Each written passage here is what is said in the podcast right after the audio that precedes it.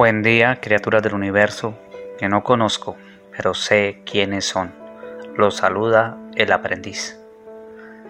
Hoy quiero hacer referencia o quiero referirme a uno de los temas más importantes, si no el más importante que puede existir para la recuperación de un individuo como yo, o sea, de una persona anormal, de una persona que tiene su mente fragmentada, dividida, atrofiada, llena y llena de un sistema de pensamiento que no lo lleva sino al fracaso.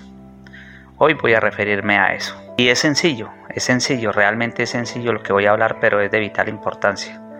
Porque duré muchísimos años de mi vida viviendo en ese estado, viviendo en esas creencias, en ese sistema de pensamiento y no podía evolucionar.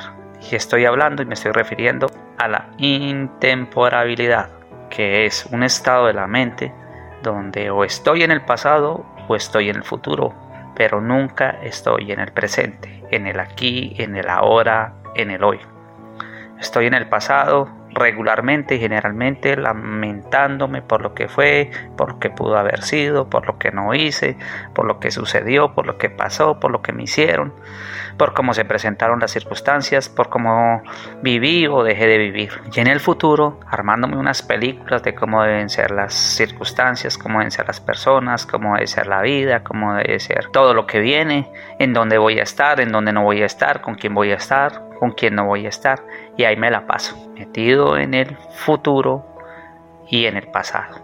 Pero en el presente no soy capaz de reaccionar, no soy capaz de hacer nada. Entonces, empiezo a buscar culpables, culpables del pasado, culpables de lo que es mi vida, culpables de lo que es mi suerte, culpables de mis fracasos y todo eso. Y yo soy una persona que por supuesto como cualquier otra vivió y ha tenido muy buenos momentos, no todo ha sido malo, o más bien no llamemos malo sino negativo, que tuvo muy buenos momentos pero no tengo memoria de ellos. Mi mente es algo especial, olvida todo lo bueno y siempre, siempre tiene memoria de todo lo malo, o sea, de cuando siento o que me hicieron daño, cuando siento que me hirieron, cuando siento que me faltaron, que, que, me traicionaron, que bueno, tantas cosas que me imagino y que yo ayudo a reforzar echándole, como decimos por aquí, más leña a la carga. Eso es lo que está sucediendo en mí permanentemente. Ese es mi sistema de pensamiento, estar en el pasado o recordando cosas fraticidas o estar en el futuro o estando en el futuro haciendo imaginaciones locas de cómo deben ser y cómo sería la vida si fueran así y así y me la mantengo ahí. No soy capaz de salir de esos estados. Hay un escritor famoso que creo que ustedes lo conocen que, que habla muy bien del presente, que habla muy, muy bien de la hora, que, que me ilustra, que me orienta y que me guía cómo debo vivir el ya, cómo debo vivir el, el aquí, cómo debo vivir el hoy. Es Edgar Toll. Yo los invito a que busquen un libro de Edgar Toll, El poder de la hora, para empezar, y que, y que lo disfruten, porque es un texto, es un libro para disfrutar.